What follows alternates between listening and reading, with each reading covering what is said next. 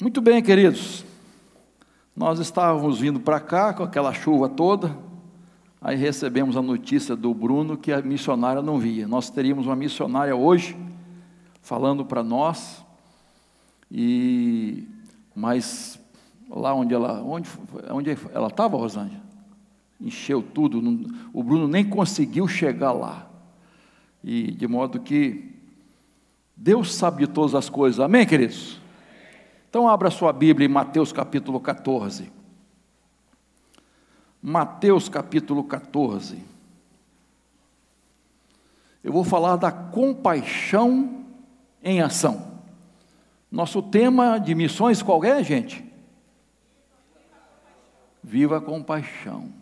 Viver a compaixão é colocar a compaixão em ação, não é? Então, Mudei o tema porque quando vai para a internet, irmãos, é bom ter temas diferentes para poder a pessoa acessar o culto certo, né? Então, por isso que às vezes a gente dá uma mexida no tema, é, às vezes para facilitar isso. Então, eu quero falar dessa, desse milagre que Jesus fez, da multiplicação dos pães e peixes. E eu vou ler nessa versão aqui, é, Mateus 14, 13 a 21. Jesus, ouvindo isso, retirou-se dali num barco para um lugar deserto, à parte. Sabendo as multidões, vieram da cidade seguindo por terra. Desembarcando, viu Jesus uma grande multidão. Compadeceu-se dela e curou os seus enfermos. Ao cair da tarde, vieram os discípulos a Jesus e lhe disseram: O lugar é deserto e vai adiantada a hora. Despede, pois, as multidões, para que, indo pelas aldeias, comprem para si o que comer. Jesus, porém, lhes disse: Não precisam retirar-se, dai-lhes vós mesmos de comer. Mas eles responderam: Não temos aqui senão cinco pães e dois peixes. Então ele disse: Trazei-mos. E tendo mandado que a multidão se assentasse sobre a relva, tomando os cinco pães e os dois peixes, erguendo os olhos ao céu, os abençoou. Depois, tendo partido os pães, deu-os aos discípulos, e estes às multidões. Todos comeram e se fartaram, e dos pedaços que sobejaram, recolheram ainda doze cestos cheios. E os que comeram foram cerca de cinco mil homens, além de mulheres e crianças. Amém, queridos? A compaixão em ação. Esse verbo com, compadecer-se, ele se expressa no Novo Testamento como o grau mais elevado de simpatia pelas pessoas que sofrem. É uma preocupação profunda que não fica no terreno assim do, do, do, do tadinhos, eles precisam, coitadinhos, né? Ah, mas da ação. A ideia de compaixão é esse amor traduzido em ação. A ideia é condoer-se por dentro. E essa expressão, é, esse verbo, aparece seis vezes nos evangelhos. Quando Jesus trata dos cegos, leprosos, quando Jesus é, vai a viúva de Naim né, para ressuscitar seu filho, e quando Jesus está no meio das multidões e que reconhece que eram como ovelhas que não têm pastor. Jesus tinha uma compaixão tão forte, né, tão grande, que ele dizia: são como ovelhas que não têm pastor. Ovelha, vocês sabem que é esse animal frágil, dependente em tudo do pastor. Para comer, proteger, para caminhar, enfim, para tudo. Ela não consegue viver sozinha, se virar. Ela depende do pastor. Então Jesus diz: são como ovelhas que não têm pastor. Então Jesus tem essa compaixão. E nessa compaixão, na, no contexto desse texto, Jesus ensina as multidões sobre o reino de Deus, Jesus cura os seus enfermos e Jesus aqui alimenta essa multidão. De quantas pessoas, irmãos? Cinco mil, sem contar mulheres e crianças. Então, gente, você pode imaginar essa multidão com fome? Na sua casa, quando você está com fome, e o almoço atrasa, eu fico meio agitado. Eu prefiro sair de perto, não ficar sentindo aquele cheiro, né? É, porque, olha, agora imagina uma multidão, com fome mesmo. Jesus estava diante dessa multidão e ele demonstrou compaixão. Então, nós vamos ver aqui nesse texto, tirar algumas lições, é, como podemos praticar essa compaixão para com as pessoas. Como podemos viver a compaixão? Colocar a compaixão em ação. E a primeira coisa que eu destaco aqui, queridos, para nós vermos hoje, é nós precisamos enfrentar as dificuldades que surgem. Dificuldades. Por favor, deixa a Bíblia aberta aí. A partir do verso 13, eu vou ler de novo para ficar bem fixado para você, do seu coração. Jesus, ouvindo isto, retirou-se dali num barco para um lugar deserto à parte. Ao saberem disso, as multidões vieram das cidades, ah, seguindo por terra. Ao desembarcar, Jesus viu uma grande multidão, compadeceu-se dela e curou seus enfermos. Ao cair da tarde, os discípulos se aproximaram de Jesus e disseram: Esse lugar é deserto, já é tarde é, mande essas multidões, essa, essa, as multidões embora, para que, indo pelas aldeias, comprem para si o que comer. Observe bem, queridos, os obstáculos que os discípulos estavam enfrentando, as dificuldades que eles estavam enfrentando para demonstrar compaixão. Eles estavam esbarrando nas suas limitações nas dificuldades natural que todos nós enfrentamos. Eu quero destacar aqui as dificuldades que eles enfrentaram e que nós enfrentamos. Primeira dificuldade, sabe qual foi? A tristeza. O verso 13 começa assim: Jesus, o quê? Ouvindo isso. Ouvindo o quê, queridos? Se você observar do verso 1 ao 12, está relatando a morte de João Batista. A morte de João Batista. O verso 12 diz assim: Então vieram os discípulos de João, levaram o corpo e o sepultaram. Depois foram e anunciaram isso a Jesus. Você sabe que Herodes cometeu os pecados de adultério e incesto. E João Batista, como um profeta de Deus, corajoso, firme, ele denuncia esses pecados. Ele se casou com a sobrinha e, num momento lá de, de porre, né, de dança, aquela dança toda sensual, ele prometeu fazer qualquer coisa que ela pedisse. E o que, que ela pediu? A cabeça de João Batista. Ela estava envolvida, né? Completamente no pecado. E ela pede a cabeça de João Batista. E ele atende. Porque ele estava querendo apagar aquela voz, impedir aquela voz profética que estava denunciando o pecado dos grandes, das autoridades, no caso dele. Então, queridos, eu fico imaginando aqui, quando é, o, que, o que Jesus sentiu, o que os discípulos estavam sentindo, tá? quando é, diante, nesse momento que João Batista é morto tragicamente, às vezes a, a gente tem muita dificuldade, às vezes não, sempre, de aceitar as mortes trágicas. Né? A gente de vez em quando está falando aqui, né, que as perguntas é assim, por quê? Por que, que Deus permitiu? Um homem que estava pregando, um homem que estava anunciando, que foi precursor do Evangelho, né, do Messias. Este homem é degolado. Por que Jesus permitiu? A gente sempre se questiona, não é?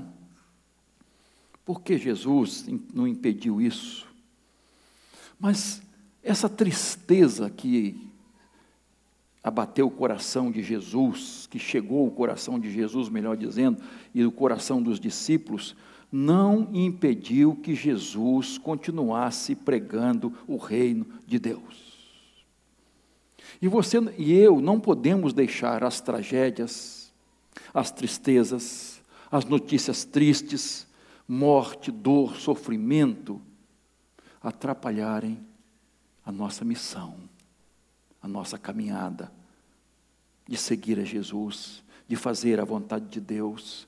Essas coisas não podem nos tirar de combate.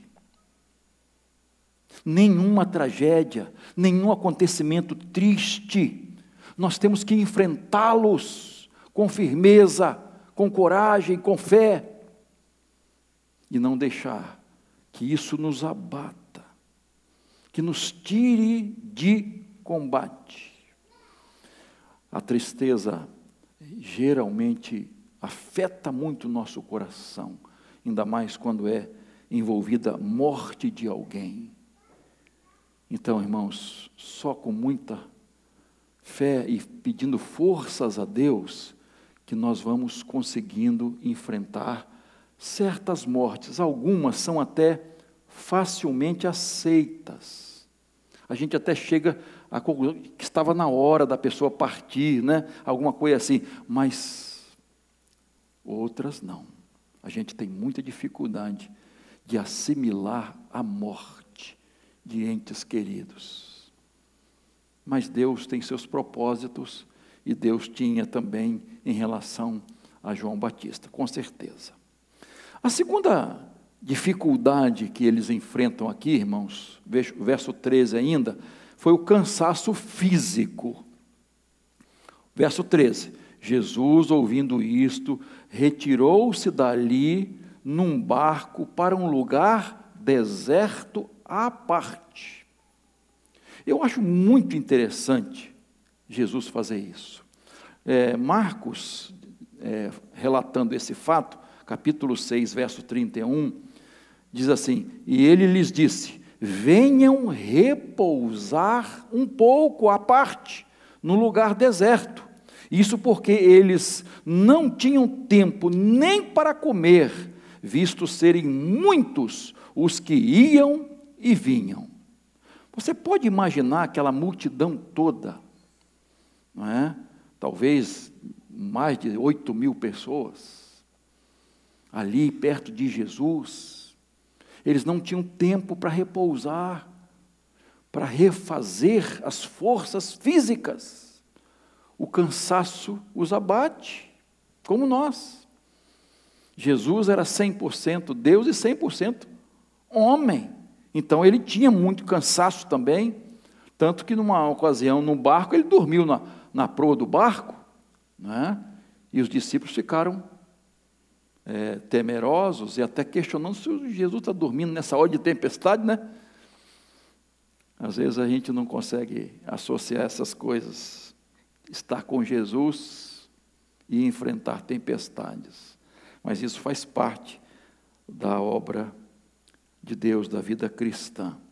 Então Jesus vai nos ensinar uma lição muito importante aqui, irmãos. É que nós nos cansamos na obra não da obra. Não na, na obra, não da obra.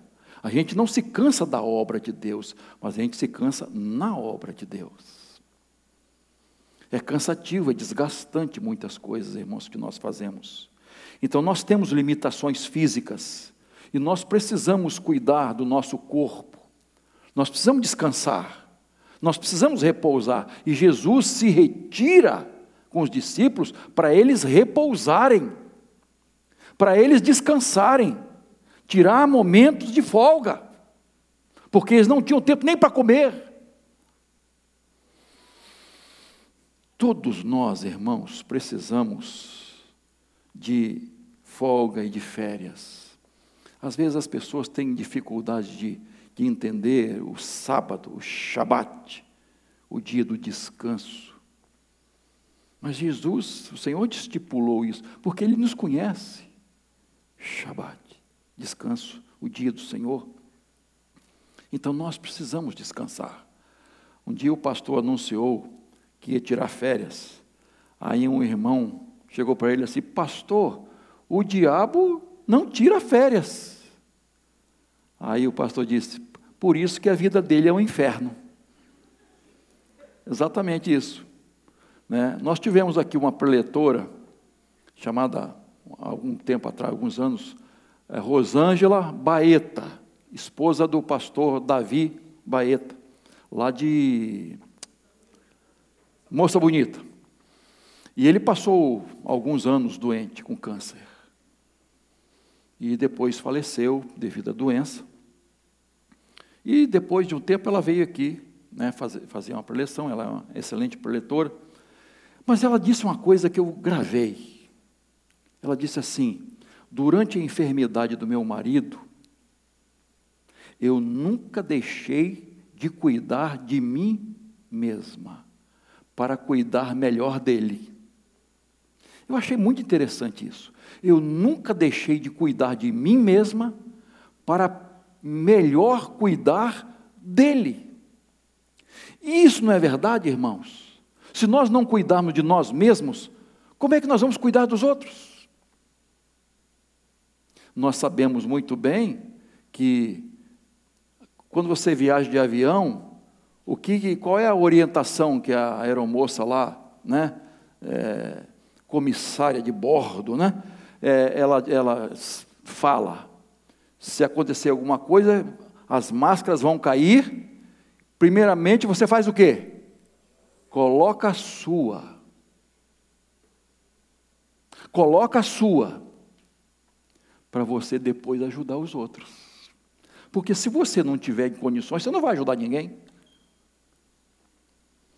Então, irmãos, nós precisamos cuidar de nós mesmos para ajudar, para melhor ajudar os outros. Agora, é cansativo. Cuidar de pessoas é muito cansativo, né, irmãos? Lidar com gente é um desafio muito grande, irmãos. Irmãos, vou confessar uma coisa para vocês aqui, como pastor, depois de 40 anos. Tem ovelha difícil, irmãos. Tem ovelhas difíceis de serem apacentadas. E sabe qual é a pior delas? Aquelas que não se submetem à orientação do pastor. Porque há no meio das ovelhas outros e outras que não são ovelhas. Mas, por exemplo, cuidar de pessoas idosas, quem cuida, quem tem em casa sabe que é difícil, irmãos. Eu sei que tem uns mais difíceis que os outros, né? Cuidar de crianças, irmãos. Eu não, nós aqui já falamos lá em casa, ó, as crianças aqui, ó, só de passagem, tá? Na hora H, ó, leva, pode levar para casa, né? a gente até fica, ajuda, a gente tem prazer de ter nossas, nossas netas lá em casa, né? Mas é pai e mãe e Deus faz tudo na hora certa, irmãos. Eu não aguento mais cuidar de criança, nem Rosângela. Rosângela até que ela, ela se faz criança, ela consegue, né? Eu tenho mais dificuldade. Mas cuidar de criança não é fácil, cuidar de idoso, cuidar de gente enferma. Irmãos, tem que ter um preparo muito grande muito grande, queridos. Então, eu fico imaginando é, Jesus aqui com essa multidão, e fico imaginando Moisés. Irmãos, no mínimo, no mínimo, dois milhões de pessoas estavam no deserto com ele. Calcula-se três, mais ou menos. Você pode imaginar isso, irmãos? Uma vez o, o, o sogro de Moisés, chamado quem? Jetro. Poxa, o pessoal da Cristolândia está afiado aí, hein?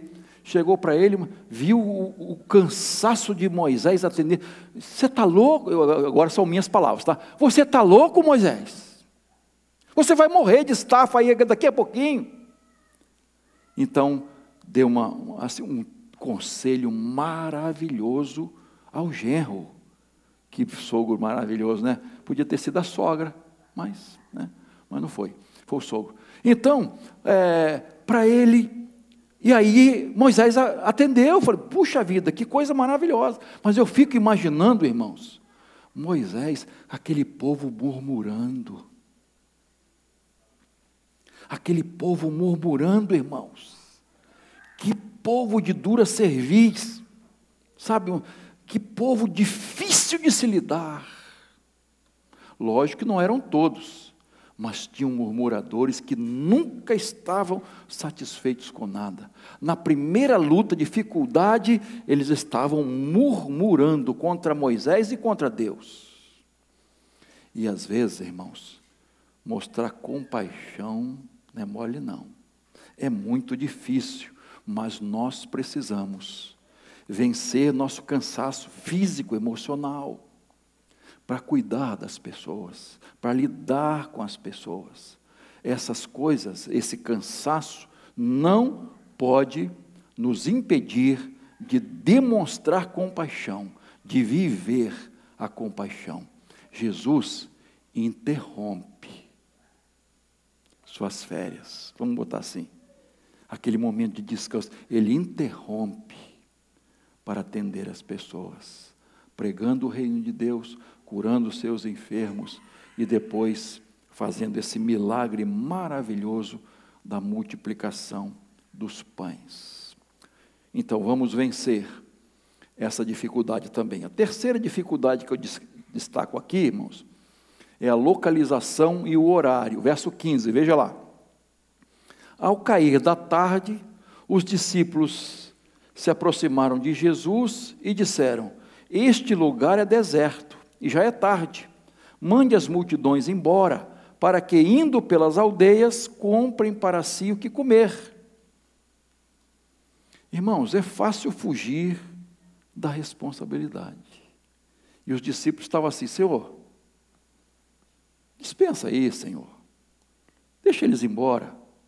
Cada um vai se virando aí, Cada um vai procurando o que comer. Jesus, esse problema não é nosso. A gente pode eliminar esse problema. Eles vão se virar sozinhos. Não temos nada com isso. Aliás, eles não tinham nada que estar acompanhando a gente.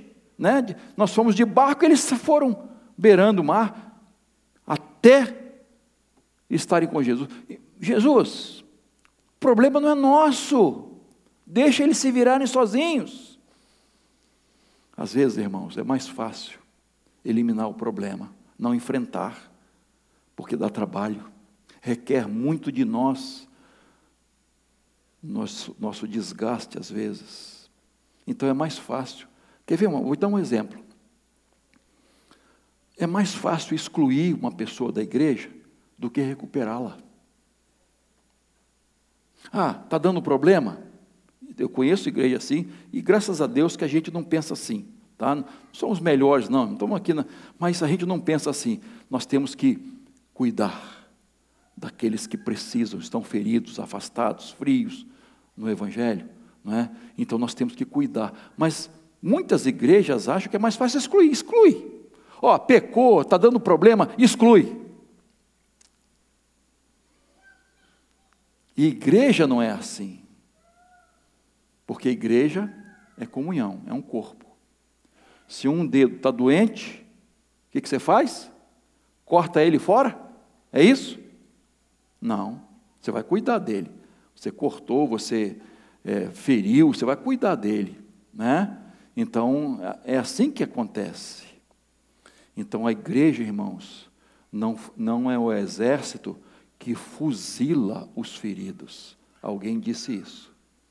Há igrejas que são como aquele exército que acaba logo com os feridos, é, fuzila os feridos. Não. Igreja tem que recuperar os feridos. Então, Jesus, o lugar aqui é deserto, a hora está avançada, despede a multidão, despede essas multidões. Vamos eliminar esse problema.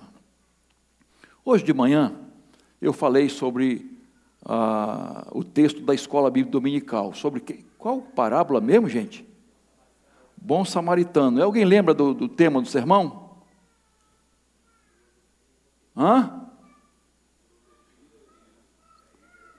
As três filosofias de vida. Qual era a filosofia dos ladrões? O que é teu é meu e eu vou pegar. Assaltaram aquele homem, tiraram as roupas, levaram tudo que ele tinha e ainda espancaram. Deixaram ele lá quase morto. E aí, a segunda filosofia dos religiosos. De quem? Do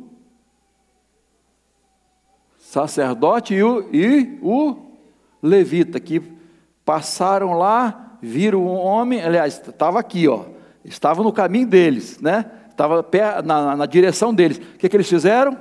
Foram para o outro lado.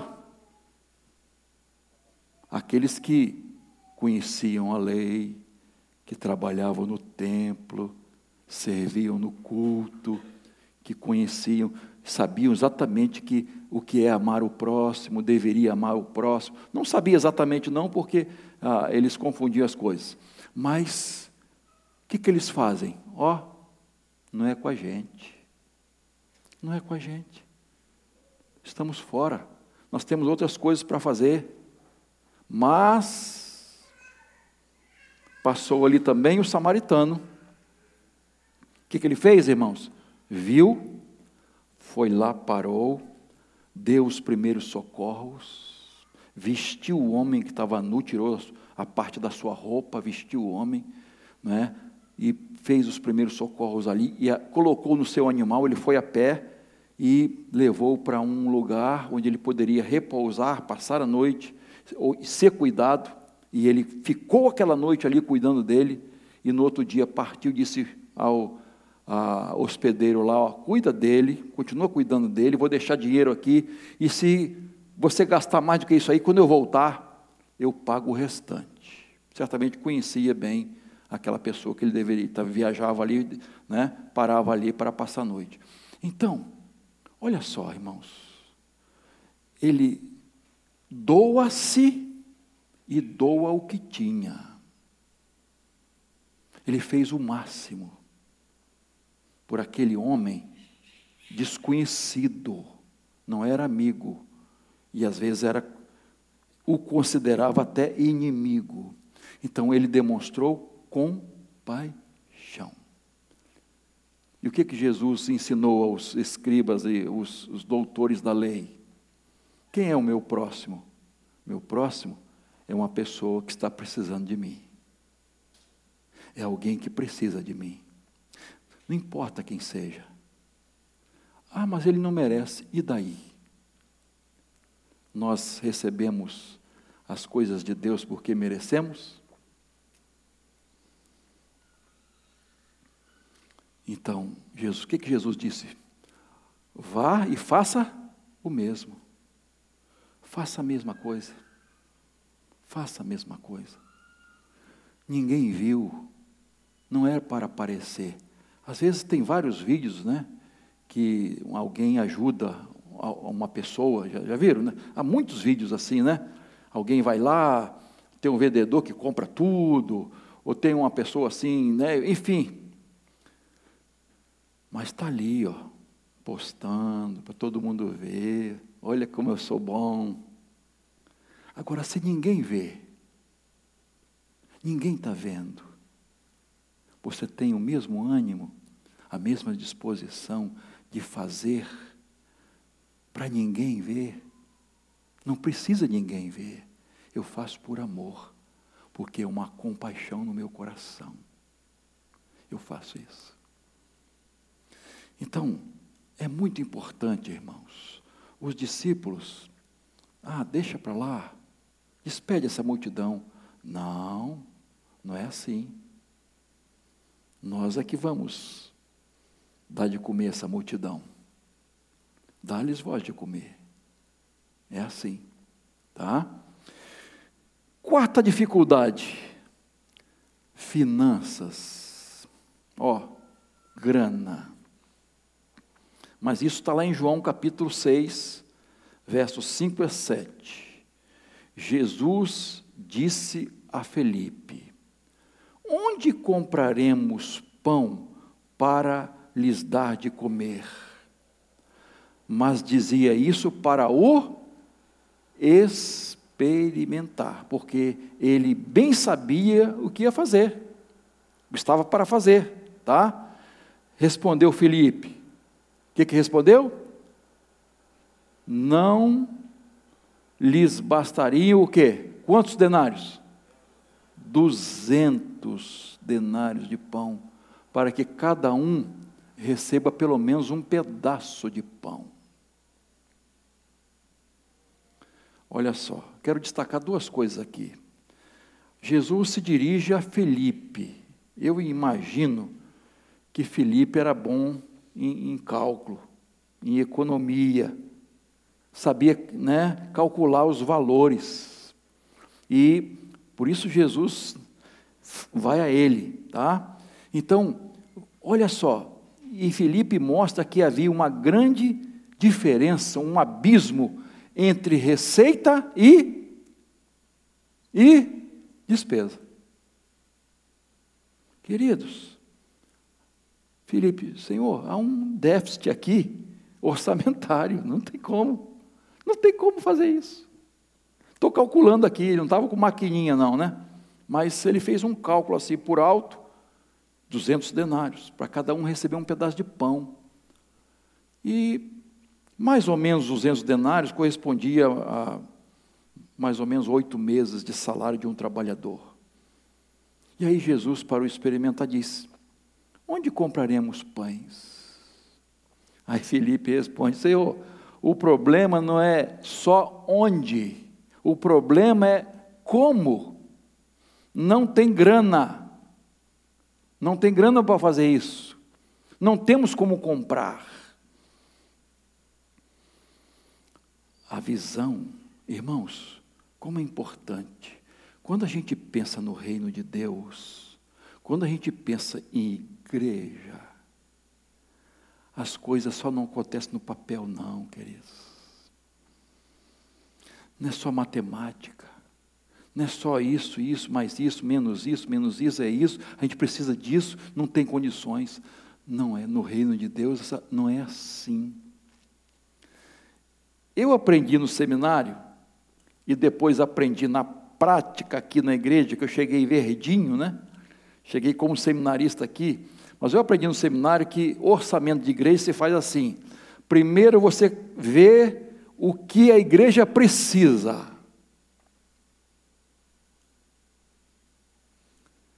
Precisa disso. Então, nossa receita será essa. Você nunca, primeiro, as despesas são essas. Então, ó, nós, nós temos que ter uma receita de acordo com essa receita, com essa despesa aqui. Não. Primeiro, você veja o que precisa e depois fale com Deus. Fale com Deus. Abre o seu coração para Deus. Irmãos, essa é uma grande dificuldade nossa, de, de muitos, muito, a maioria dos cristãos. A grande dificuldade de ser fiéis ao Senhor. Não dá não há como. não tem de onde tirar, não tem solução. Estou fazendo a conta aqui. Mas, irmãos, quando a pessoa confia em Deus, é algo impressionante. Pergunte a qualquer um que confia no Senhor, que confia em Deus. Então é uma questão de visão. Visão. Agora, isso não se aplica só à igreja, se aplica à sua família, à sua empresa.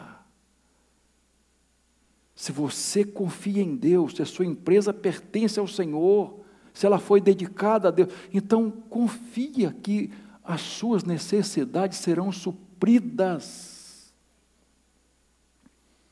Qual é o maior motivo de ansiedade hoje da, da pessoa, irmãos? Envolve o quê? Grana, né, né, varão? Grana. É um dos maiores motivos de ansiedade, irmãos. Como pagar suas contas, suas despesas.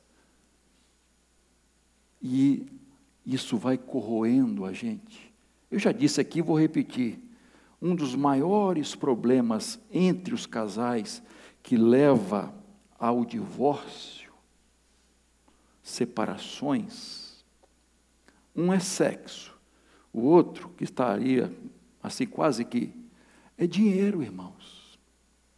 Dinheiro não é falta de dinheiro é a administração do dinheiro, é colocar nas prioridades certas.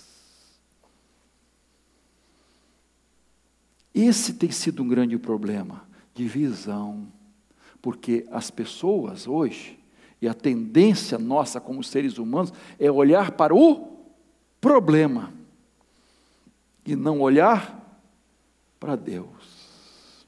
Olhar para Deus. Pensar no suprimento e não no supridor.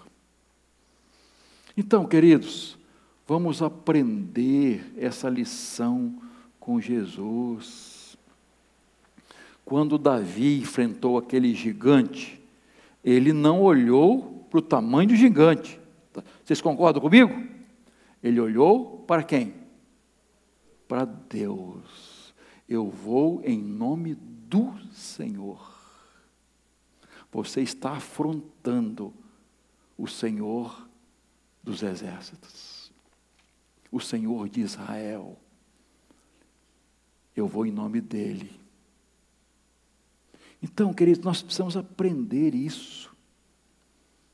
Aprender essa lição e olhar para o Senhor.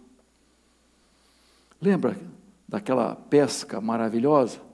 Senhor, trabalhamos a noite toda e nada apanhamos. Mas, sob tua palavra, lançarei as redes. Irmãos, isso é profundo demais. Senhor, humanamente não tem peixe aqui. Já rodamos isso aqui a noite toda com a rede, não pegamos nada nenhum. Mas o Senhor falou e nós vamos confiar na Sua palavra. E nós vamos lançar a rede. E aí quase não conseguiram puxar tantos peixes. A abundância. Tiveram que chamar outros barqueiros. Vem cá também desfrutar dessa bênção maravilhosa. sobre a tua palavra. Nós precisamos confiar na palavra de Deus, irmãos. E outro destaque que eu faço aqui é exatamente isso que eu, que eu mencionei. Jesus disse isso para o experimentar. Queridos, Jesus queria experimentar os discípulos. Jesus estava fazendo um teste com os discípulos. Experimentar a ideia de provar a fé deles.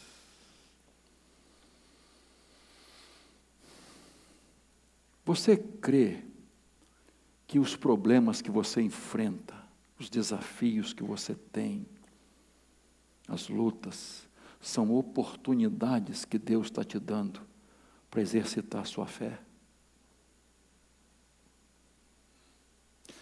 Porque, repito, irmãos, Jesus estava experimentando. Deus, às vezes, está nos experimentando. Nós, Deus não nos prova para acabar com a gente, para ser fracasso. Deus nos prova para quê? Para nos abençoar. Então, as lutas e dificuldades que nós passamos é para nos experimentar. São oportunidades que Deus nos dá para crescermos espiritualmente, para avançarmos e termos experiências reais com Deus, experiências de fé. Para para para pensar, quantas experiências de fé você teve até hoje? De fé mesmo, que você tinha que confiar em Deus não tinha outro recurso. Às vezes na vida, irmãos, nós temos, temos poucas oportunidades de experimentar o sobrenatural de Deus. E há outras situações que nós, dia a dia, nós somos provados a demonstrar fé, a viver pela fé. Mas há experiências que são assim algo extraordinário. E Deus nos dá essas oportunidades. E repito, não são muitas. E a gente precisa provar nossa fé e crer no sobrenatural de Deus. Irmãos, nós não servimos a um Deus sobrenatural vocês acham que Deus não quer nos dar experiências com o sobrenatural? Com esse Deus vivo, experiências de fé. Depois examina mais uma vez, você, você conhece? Lá Hebreus 11, os chamados, chamados heróis da fé. Olha a vida de Abel, de Enoque, de Noé, de Abraão, de Sara, Isaac, Jacó, José, Moisés, Josué, Raabe.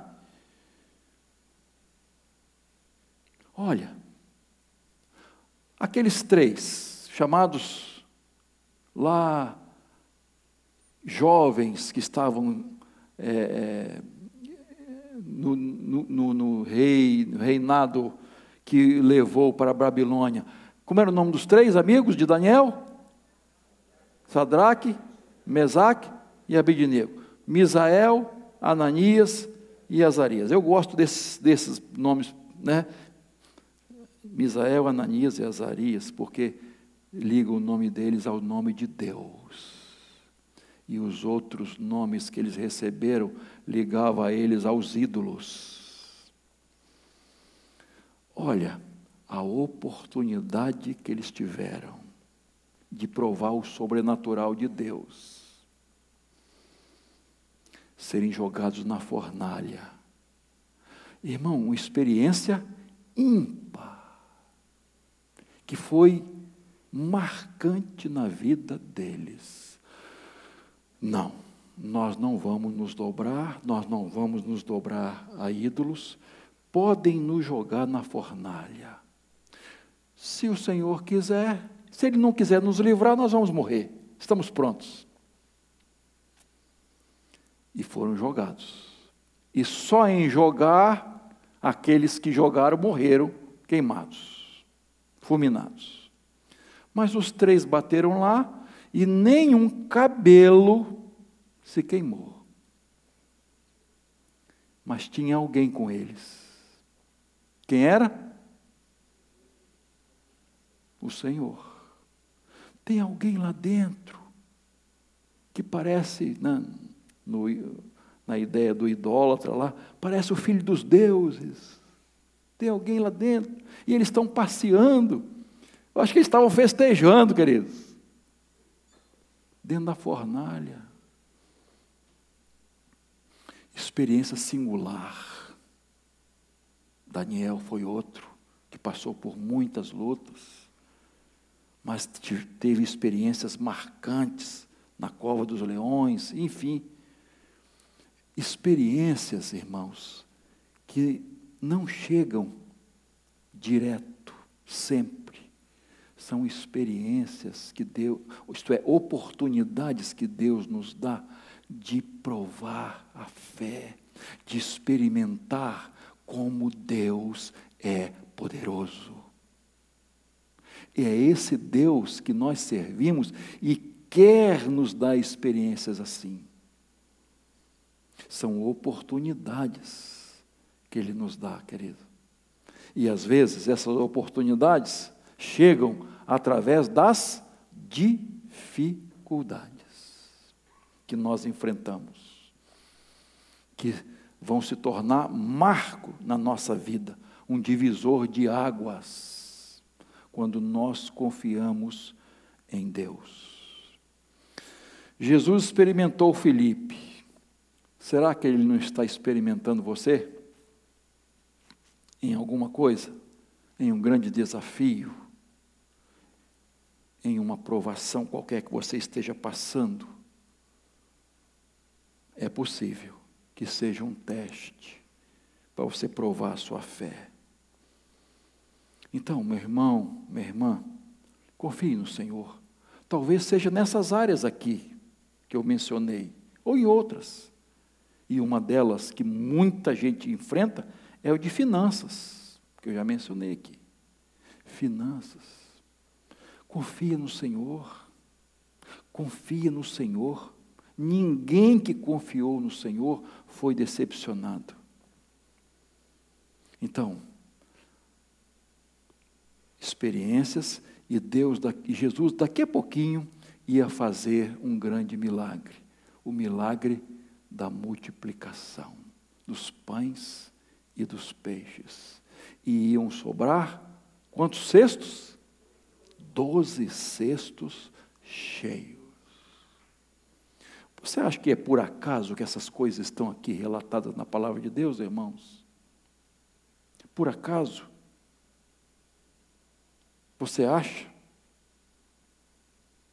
Dá-lhes voz de comer, não temas. Quando Jesus dá uma ordem, quando Jesus faz uma promessa, quando Jesus diz para a gente, Ele faz. Lembra da água transformada em vinho? Enche as talhas aí. E, de repente, aquela água toda se transformou no melhor vinho. E assim Jesus faz conosco, irmãos. Jesus faz com cada um dos seus filhos e filhas. Quem vem a mim jamais terá fome e jamais terá sede. Então, a primeira lição que aprendemos aqui é enfrentar as dificuldades, nossas limitações, sejam elas quais forem. Que você hoje saia daqui com essa decisão: eu vou enfrentar essas dificuldades. O sermão hoje acaba por aqui, mas ele vai continuar, tá? A gente vai ver o que aconteceu o que Jesus teve em suas mãos e o milagre da multiplicação. Como é que ele acontece hoje? Mas vamos ficar com essa lição aqui, irmãos. Vamos enfrentar as dificuldades. Você quer ver um milagre lá na frente? Quer ver Jesus operando transformações? Enfrente as dificuldades pessoais, emocionais, financeiras, familiares, enfim, enfermidade, qualquer coisa, em frente, em frente. Não desista, não, não esmoreça, não, vá em frente. Deus está te testando, Jesus quer provar a sua fé. Então, que Deus te abençoe e nos abençoe para que possamos enfrentar com fé todas as dificuldades que vêm sobre a nossa vida e família. Amém?